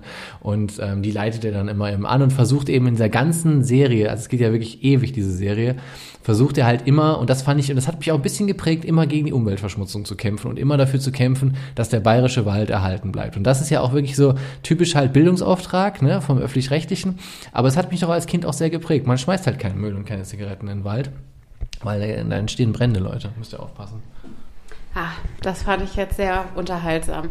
Ja, danke für diesen, äh, diesen Kulturtipp. Ähm, da, gerne. Und also ich meine, was man alles dann doch noch mitkriegt, dadurch, dass irgendjemand auf dem Melatenfriedhof begraben ist. Ne? Ja. Ja. Äh, gut, ja, sehr interessant, Julius. Ich könnte weitermachen mit einem ähm, mit einem Grab. Es liegen ja recht viele äh, Karnevalisten auf dem Melatenfriedhof äh, begraben. Das verwundert ja auch keinen. Äh, auf einem der größten, oder es ist der größte äh, Friedhof äh, von Köln, ähm, dass da ganz viele berühmte Karnevalisten leben. Ne? Also wir haben ja schon erzählt, äh, Willi Milovic, ähm, Willi Ostermann äh, und so weiter. Also äh, Willi Herren, alle Willis liegen da auf jeden Fall erstmal. Äh, und es liegt da aber auch Marie-Louise Nikuta, ähm, die Motto-Queen von Köln. Und äh, Julius, kennst du Songs von Marie-Louise Nikuta? Ähm, ja, ich kenne, ich kenne, glaube ich, tatsächlich ein Lied noch, also jetzt direkt ad hoc aus dem Kopf, das ist, glaube ich, von Kölle bis zum Zuckerhut oder so. Also es gab ja irgendwann mal dieses Motto, das ist noch gar nicht so lange her. Mm, Da hatte das irgendwie von, äh, von Kölle bis nach Rio, was auch immer. Auf jeden Fall gab es ja, die- es gibt ja diese Städtepartnerschaft auch zwischen Köln und Rio de Janeiro aufgrund des Karnevals und dazu diesen Motto-Song. Aber ich meine von Kölle bis zum Zuckerhut. Irgendwie so in der Richtung, glaube ich, gibt es einen Song von ihr. ja. Ich muss sagen, ich bin gar nicht so vertraut mit ihrem Werk. Ich glaube, ich habe die auch früher oft äh, ähm, vertauscht oder verwechselt mit ähm, Marita Kölner, äh, die ja, glaube ich, die Mir sind Kölsche Mädchen gesungen hat. Ne? Die habe ich auch, äh, glaube ich, letztes Jahr bei der Lachenden Köln Arena gesehen oder dieses Jahr. Ähm, Genau, aber wer, wer Marie-Louise Nikuta nicht kennt, also die Motto-Queen des Kölner Karnevals, die hat jedes Jahr einen Song für die Karnevalssession äh, Session geschrieben. Ähm, und äh, zum Beispiel, die ein, zu den berühmtesten Songs gehören Dat alle Sofa, Kölsch, Kölsch, Kölsch, Wenn die Engelscher ins faste Lorve viere, ein paar Grosche für Is oder Weißt du wat? Wir fahren mit der Straßenbrunner Hus. Ja, das hatte der Guide nämlich auch. Ich habe gerade nochmal nachgeguckt, wie dieses Lied heißt. Das hast du schon erwähnt. Ähm, das hatte der Guide ja auch nochmal erklärt äh, oder er erwähnt auf jeden Fall. Und was ich an diesem Grab äh, auch spektakulär fand, ähm, sie ist ja, also sie hatte sich ja immer eine große Party vorgestellt, äh, also gewünscht, hat er uns der Guide ja erzählt, ähm, wenn sie mal versterben sollte. Dann ist es nur leider auch 2020, glaube ich, passiert während der Corona-Zeit. Sie ist am 25. Februar verstorben. Ähm, und anscheinend war es da schon schon so, dass man da langsam auf den Lockdown zusteuerte, als sie verstorben Ein Tag, ist. Einen Tag davor war das im Prinzip. Einen Tag bevor der erste Lockdown, meinte der Guide, gewesen ist. Quasi der erste große landesweite. Und deswegen ist sie dann quasi nur im kleinen Kreis mit ihrer Tochter, glaube ich, und so weiter. Also, die war als Beisitz, als Beiwohnende dabei. Also, es war auf jeden Fall nicht die große Party, die sie sich immer gewünscht hatte. Was interessant war, ist, dass sie aber einen QR-Code auf ihrem, auf ihrem Grab hat, ähm, wo ich scherzend meinte, dass ähm, vielleicht das jetzt der damals da der QR-Code, ihr wisst ja noch, alle mussten wir immer QR-Codes scannen, so ein QR-Code gewesen ist, aber ich schätze mal, er führt uns auf irgendeine Playlist. Ja, genau, deswegen habe ich das Grab auch ausgewählt, weil ich das ein bisschen spektakulär Ja. fand. Ähm, äh, ich glaube, sie ist auch nicht die einzige mit QR-Code auf dem, auf dem Melatenfriedhof, bin mir nicht sicher. Ähm, aber äh, wenn man bei ihr den QR-Code äh, mit dem Handy abscannt, da kommt man dann quasi zu einem, ich glaube, Video, wo man dann so Bilder von ihrem Leben sieht und das, darunter gelegt ist ihr Lied Los Maleve und Leve Losse. Also leben und leben lassen. Ja. Ähm, genau, und äh, ihre Tochter hat, glaube ich, gesagt, das war wirklich ihr Lebensmotto und deswegen haben sie das Lied dann ausgewählt.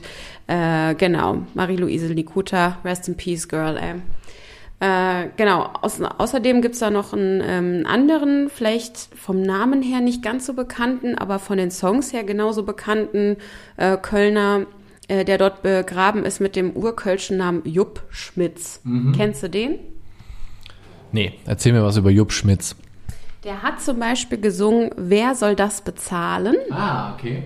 Äh, oder auch am Aschermittwoch ist alles vorbei. Also kennt man auf jeden Fall. Ja, die Lieder kennt man auf jeden Fall, ja. Genau.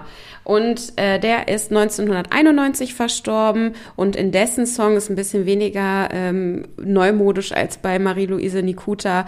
Äh, da sind die Noten zum Song ähm, äh, am, am Aschermittwoch ist alles vorbei in den Grabstein eingemeißelt. Ah ja, okay. Ähm, ist auf jeden Fall auch was für unsere Playlist, das wollte ich noch sagen. Ähm, lass uns auf jeden Fall ein Lied von Marie-Louise Nikuta draufpacken und auch von äh, dem Herrn Schmidt. Äh, Fände ich sehr cool. Dann haben wir nämlich zwei Lieder und Karneval ist ja auch gar nicht mehr so weit weg. Ja, finde ich sehr gut. Dann machen wir das nämlich. Dann lasst euch überraschen, welche beiden das sind. Äh, die beiden haben ja ein breites Repertoire an Songs. Äh, Marie-Louise Nikuta habe ich gerade schon mal nachgeguckt. Finden wir auf Spotify. Den anderen müssen wir mal gucken, ob wir den auch auf Spotify Auf jeden Fall. im Original finden. Im Original, nicht Ah, gecovert. Ja, nicht ja, gecovert. Stimmt, stimmt, hast du recht.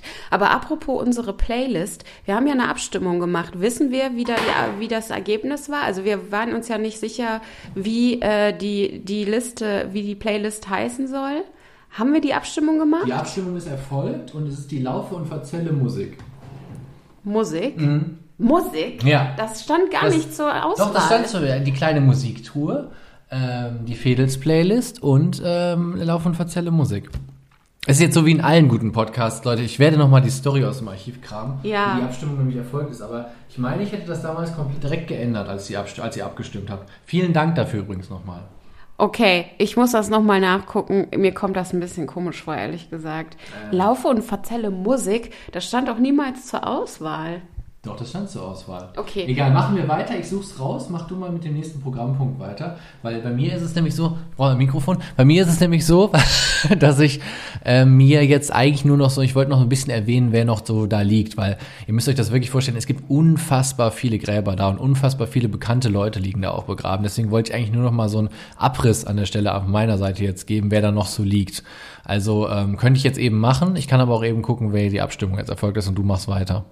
Das lasse ich, überlasse ich dir. Okay, dann mache ich äh, eben, gucke ich eben, wie die Abstimmung erfolgt ist und wir machen hier eine kleine Pause. So, wir haben es rausgefunden. Julius, bitte stell nochmal vor. Also, wir hatten die Auswahl damals zwischen drei Sachen. Erstmal nochmal danke, dass ihr mitgemacht habt. Ihr habt wirklich sehr viele von euch abgestimmt. Wir hatten die Fedels-Playlist. Laufe und verzelle Fedels Playlist. Laufe und verzelle Fedels. Das ist wichtig für SEO, Julius. Du weißt es doch. SEO. Es ist wichtig. Laufe und verzelle Fedels Playlist. Laufe und verzelle die kleine Musiktruhe. Laufe und verzelle äh, die Musikbude. Musikbude.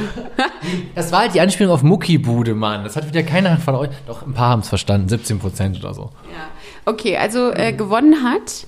Gewonnen hat die Fedels Playlist. Äh, Laufe und verzelle Fedels Ich danke dir für diese Richtigstellung. Okay, also, ähm, genau, ab jetzt könnt ihr suchen auf Spotify oder, ich glaube, das war's, ne, nur auf Ist, Spotify. der, äh, ist auch ähm, äh, verlinkt und also in den Show Notes findet ihr den Link zu der Playlist von uns, von unseren Folgen. Findet ihr seit äh, der Folge ähm, Godorf. Okay.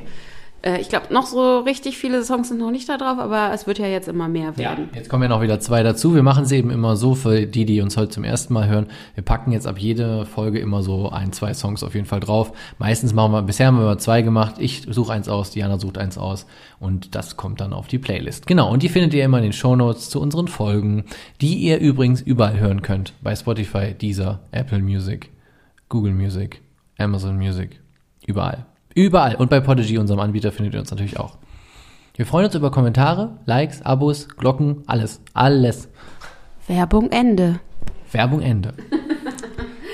Äh, ich hätte jetzt nur noch zwei Kleinigkeiten. Äh, wie, wie, was geben denn deine Notizen noch so her? Ich wollte, wie gesagt, noch so ein kleines äh, Round, einen kleinen Roundup machen. Also wir, wir hatten uns jetzt jeder so eine Grabstelle rausgesucht, ein oder zwei. Ich hatte jetzt die beiden Schauspieler eben vom Forsthaus Falkenau erwähnt. Ähm, es gibt halt aber wirklich noch so viele Gräber, auch so viele Kölner Berühmtheiten, die da liegen. Willi Ostermann haben wir schon erwähnt, Willi Herren hat Diana gerade schon erwähnt. Dann die ganzen bekannten Familien wie Farina beispielsweise. Das sind für alle, die es noch nicht wussten, äh, die äh, Leute, die, die äh, Kölnische Wasser quasi erfunden haben, also das Eau de Cologne. Mhm. Ähm, genau.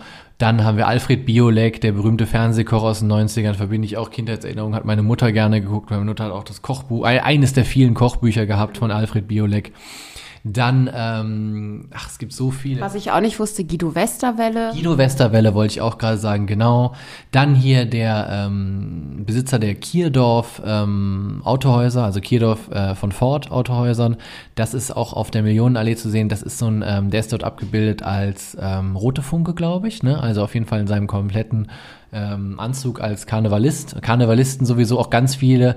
Dann haben wir zum Beispiel auch noch ähm, ehemalige Politiker, die dort liegen. Guido Westerwelle, ähm, Günther Wischnewski, der ehemalige ähm, Staatsminister im Außenwär Auswärtigen Amt, der vor allem im Bereich der ähm, 70er Jahren Terrorbekämpfung sehr aktiv gewesen ist. Äh, wenn ihr den mal googelt, werdet ihr sofort wissen, was ich meine. Ähm, es gibt wirklich sehr, sehr, sehr viele. Dirk Bach natürlich. Dirk Bach nicht zu vergessen, der liegt da auch mit seinem Partner zusammen. Der liegt mittlerweile neben ihm, was ich übrigens sehr cool fand, dass der eine Kiss, äh, Kiss-Abbildung quasi von der Maske von Gene Simmons auf seinem Grabstein hat. Ähm, sind beide leider viel zu früh verstorben, wie ich an ihren Todesdaten nochmal gesehen habe. Beide sehr, sehr früh äh, gestorben schon. Genau, also da gibt es wirklich sehr, sehr viele und ähm, wenn euch das auch noch mehr interessiert, Wallraff und Richards haben dort auch Grabsteine, die sind da nicht beerdigt, aber es sind solche Ehrengräber quasi, also die berühmten beiden äh, großen Sammler, die so diese großen Sammlungen hatten in Köln, Wallraff vor allem, ähm, der war ja ein großer Sammler im 19. Jahrhundert, vor allem für alles Mögliche, der fuhr ja über die Welt und sammelte alle möglichen Artefakte und so weiter. Die Sammlung ist ja bis heute nicht komplett gesichtet, liegt ja auch noch im Kölner Stadtmuseum teilweise rum.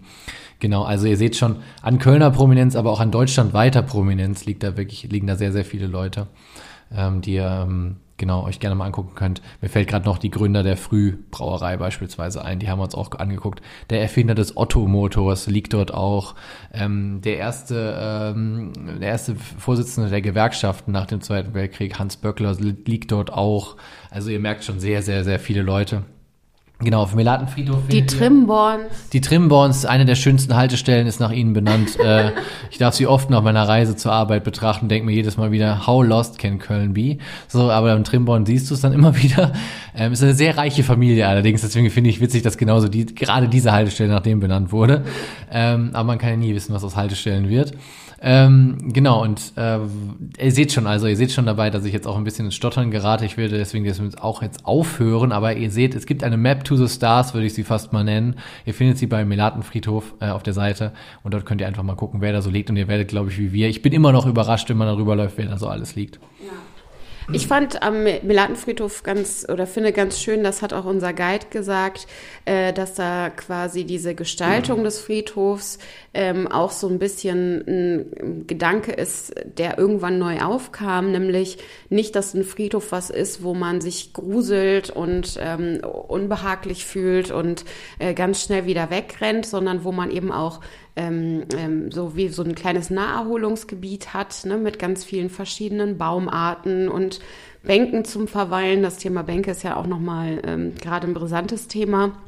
Äh, auf dem Melatenfriedhof, aber äh, äh, dazu haben wir, glaube ich, in der letzten Folge ähm, äh, mehr erzählt und jeder, der in Köln wohnt, hat es ja auch wirklich äh, zum Erbrechen gehört die letzten Wochen. Ja. Äh, die Bank von Dirk Bach ist übrigens mittlerweile wieder aufgetaucht und äh, steht jetzt aber nicht mehr am, an seinem Grab, sondern äh, steht jetzt wohl, äh, so erzählte uns der Guide, ähm, in der Nähe vom Rathenauplatz an einem kleinen Theater, in dem äh, Dirk Bach auch äh, äh gespielt hat. Äh, genau. Äh, auf jeden Fall äh, quasi die Gestaltung des Melatenfriedhofs lädt zum Verweilen ein. Und ähm, so ist es ja auch in einigen anderen Ländern. Ich glaube, in Frankreich macht man es auch oft so. Ne? Da, es gibt ja teilweise Länder, da picknicken die Leute auf Friedhöfen mhm, und so. Ne? Gibt es ja auf dem Melatenfriedhof auch, also ja. aus der Sinti- und Roma-Community gibt es dort auch Gräber und ähm, die machen das zum Beispiel ja auch, dass die äh, dort dann grillen und richtige Picknicks veranstalten. Ja. Das ist auch zum Beispiel von der Stadt genehmigt. Dann, ähm, also seht schon, man ist da sehr offen. Das ist sehr ungewöhnlich, auch dass die Stadt das genehmigt, ne? dass ja. die da mit, mit ihren Grills kommen und auf den Gräbern, also auf ihren eigenen Gräbern natürlich, ne? auf den Gräbern der Angehörigen äh, grillen. Das hätte ich niemals gedacht gedacht, dass die Stadt Köln, ja sonst immer so einen Stock im Arsch hat, das erlaubt. Ich finde das aber sehr gut, dass die Stadt das da macht, weil ich meine, nichts ist so hart wie der Tod und ähm, nichts ist so, er hat auch so eine harte Endlichkeit. Deswegen finde ich, dass man da so eine Offenheit auf jeden Fall hat und das auch präsentiert, finde ich, ist von der Stadt auf jeden Fall gut gemacht. Also dauert das viel so belobte Köln ist so offen und tolerant, dort wird es ja wirklich mal aktiv gelebt und auch aktiv gezeigt. Und äh, da macht die Stadt ja dann doch ihrem, sage ich mal, Branding dann doch in der Beziehung mal alle Ehre und äh, macht's ja richtig, äh, weil ich finde, jeder sollte seinen Toten gedenken, wie es, äh, wie er es möchte, solange er keinem anderen damit schadet und keinem anderen damit stört. Und das ist ja nicht der Fall. Und äh, deswegen finde ich das sehr gut, dass man äh, dort eben in allen Bereichen auch seinen Toten gedenken kann, wie man es eben gerne möchte. Ja. Ja, das ist doch eigentlich schon fast ein richtig nettes Schlusswort, ja, oder? Ich auch. Also äh, diese Folge erhebt natürlich nicht mal im Ansatz einen Anspruch auf Vollständigkeit. Ähm, und ähm, vielleicht sollte ich es auch nochmal erwähnen, weil wir dafür ja manchmal Shitstorms bekommen. Naja, Shitstorms äh, ist zu viel. Ja, also aber meckernde äh, Hörerinnen wir kriegen und Hörer. manchmal Kommentare, ja. Selten, selten, aber es passiert. Deswegen will ich es immer erwähnen, wie wir es ja in fast jeder Folge erwähnen. Also schreibt das jetzt nicht in eure Geschichtsbücher, was wir euch ja alles erzählt haben. Wir waren jetzt sehr sorgfältig in dieser Folge mal mit der Recherche und haben wirklich geguckt, dass äh, das alles Hand und Fuß hat. Aber das bedeutet nicht, dass das ein das gesprochene Gesetz ist. Ja, ja? also äh, wenn ihr das irgendwie weiter verbreiten wollt, was wir euch hier erzählt haben und ihr wollt auf Nummer sicher gehen, lest es doch noch mal selbst nach. Es gibt verschiedenste Quellen äh, und äh, genau, aber ähm, genau, also es gibt noch einfach richtig, richtig, richtig viel weiteres über den Melatenfriedhof zu lernen und zu erzählen. Man ist, glaube ich, niemals so richtig fertig damit. Das finde ich irgendwie auch ganz cool daran. Und deswegen gibt es zu Recht auch ganz viele Anbieter mit unterschiedlichsten Führungen. Ähm, ich will auf jeden Fall noch mal eine machen irgendwann. Mhm. Äh, also diese erste war ja schon sehr, sehr nett als Auftakt. Ähm, und ähm, ja, ich hoffe auch, der Guide ist jetzt nicht zu schlecht bei mir weggekommen, weil es ist jetzt wirklich nicht so, als ob das eine schlechte Führung gewesen wäre. Ich glaube halt, ich hätte ein bisschen mehr Spaß an so einer, mit so einem richtig Kölschen, der so mit ein bisschen mehr Humor da dran geht. Ich glaube, mhm. das wäre einfach ein bisschen mehr für mich. Ähm, und äh, deswegen werde ich auf jeden Fall auch nochmal eine Führung machen und ich kann euch das auch nur sehr ans Herz legen. Absolut. Ich kann mich da Diana nur anschließen. Bei mir war es jetzt schon die dritte Führung, aber ihr seht, ich habe auch schon drei Führungen gemacht, immer mit ein paar Jahren Abstand. Äh, genau, aber es gibt da eben was für jeden Geschmack. Ich fand es nicht schlecht, weil es eben sehr konventionell war und auch so erinnert mich an so eine klassische Museumsführung. Ähm, deswegen fand ich, hat das gut gemacht. Ich glaube, meinem Vater hat das auch deswegen ganz gut gefallen. Ich glaube, dem hätte jetzt so ein launiger Kölner nicht so zugesagt. Ich glaube, der fand dann sowas besser zum Beispiel. Aber es ist immer Geschmackssache und ihr findet das eben auch auf den verschiedenen Seiten, auch unter den verschiedenen Motti. Also da könnt ihr einfach gucken, äh, was euch da am meisten zusagt. Ne? Eben, es gibt auch Führungen zum Beispiel, die sind komplett ob Kölsch, habe ich ja auch schon mal eine gemacht. Ähm, das ist dann auch wieder ein bisschen anders. Ne? Und das ist natürlich dann auch immer von jedem der persönliche Geschmack. Will man es ein bisschen, sagen wir mal, serious oder will es mal ein bisschen, ein bisschen äh, lustig oder was auch immer. Ne? Das kann man ja auch ein bisschen davon ableiten, welches Motto man sich da auswählt. Ja. Ich würde auch sagen, man ist mit dem Melatenfriedhof nie ganz zu Ende. Es ist auch für alle, die das Ganze jetzt, hm, ja, Gräber und Kultur und Totenbestattung und so nicht so das Ding ist. Man kann da auch wirklich das krass, krass ausblenden, das kann ich euch wirklich sagen, und einfach da spazieren gehen und sich an der Natur erfreuen, weil nirgendwo in Köln gibt es, glaube ich, so einen diversen Baumbestand alleine wie auf dem Melatenfriedhof. Und äh, gerade wer die laute Aachener Straße zum Beispiel kennt oder auch das trubelige Ehrenfeld, was ja auch an den Melatenfriedhof grenzt, hm, das ist ein Ort der, ein Ort der Ruhe, Und äh, dort kann man auch zur Ruhe kommen, wenn man sich selbst nämlich nur eine Bank in die Sonne setzt und auch das ausblendet, dass da, äh, also wenn man dafür jetzt kein, sich nicht so gewinnen kann, äh, dass da eben äh, Tote beerdigt worden sind. Und im äh, Sommer auch ein äh, schattiges Plätzchen, eben aufgrund der Bäume. Ja, und auch man, wenn man teilweise wirklich von der Aachener Straße äh, direkt in, äh, nur über die, durch die Mauer durchgeht, man hat auch an heißen Sommertagen direkt das Gefühl, wow, hier sind es wirklich zwei, drei Grad sofort weniger, ne? Und es ist auch sofort eine Ruhe, die einen irgendwie umgibt und die ist auch ähm, manchmal sehr schön und kann einen ja auch manchmal ein bisschen runterkühlen, äh, coolen im ähm, trubeligen Stadt, äh, Großstadtbetrieb. Den wir alle lieben, aber der manchmal auch nerven kann, kurz. Ist richtig. Äh, ja, dann würde ich sagen, kommen wir zum Abschluss dieser Folge. Yes. Was ist denn, wie geht's denn weiter bei Lauf und Verzelle? Jetzt wissen wir das schon. Gute Frage. Wir haben ja jetzt noch verschiedenste Sachen offen. Also beim letzten Mal haben wir ja Altstadt Nord, nee, Ja, Altstadt, ja, Altstadt Nord. Altstadt Nord gezogen, also wirklich Heumarkt, Dom, alles Mögliche, was da in der Gegend ist. Ich muss sagen, mich bedrückt das ein bisschen, dass wir das. Also ich finde, das ist so viel Pressure, ähm, weil ich mir denke, das muss man halt vernünftig aufziehen und ich weiß gar nicht, wann wir das schaffen wollen. Ähm, momentan ist es halt, weiß ich auch nicht. Also ihr merkt ja, die Folgen kommen jetzt ein bisschen seltener bei uns, obwohl wir uns immer noch Mühe geben und das Projekt auch immer noch sehr lieben und das ist ja auch nicht eingeschlafen. Aber äh, dieses Riesenprojekt von dieser Altstadtfolge, ja, ich weiß auch nicht, das bereitet mir irgendwie Kopfzerbrechen, weil ich nicht weiß, wie wir das am besten aufziehen. Dann haben wir auch immer noch seit 100.000 Jahren die verdammte Warnerheide, die Nee, wir Waden, wir haben ja nicht Warner Heide. Das, das haben wir letztes Mal noch festgestellt. Aber das führt jetzt zu weit. Ich glaube, wir müssten mal mit der Altstadtfolge anfangen. Und somit, das, und das ist mein Aufruf an der Stelle, und dann höre ich auch auf zu reden, glaube ich, für heute, Leute. Ähm, seid ihr da draußen und seid ihr Stadtführer oder Stadtführerin, meldet euch gerne mal bei uns.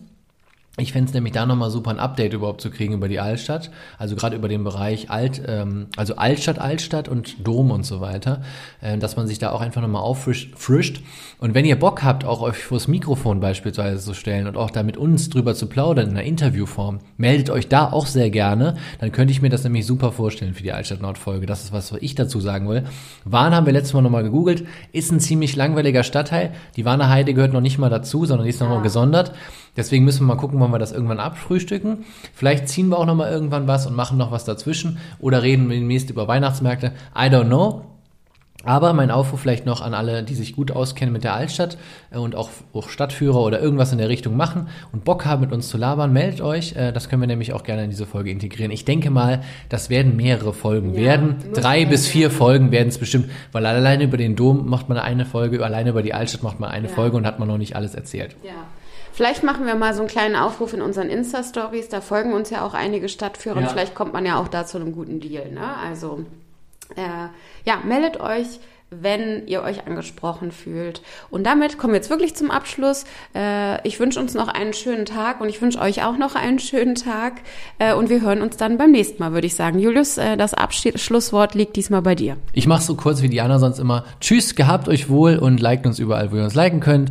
Wir haben euch lieb. Bis dann. Ciao.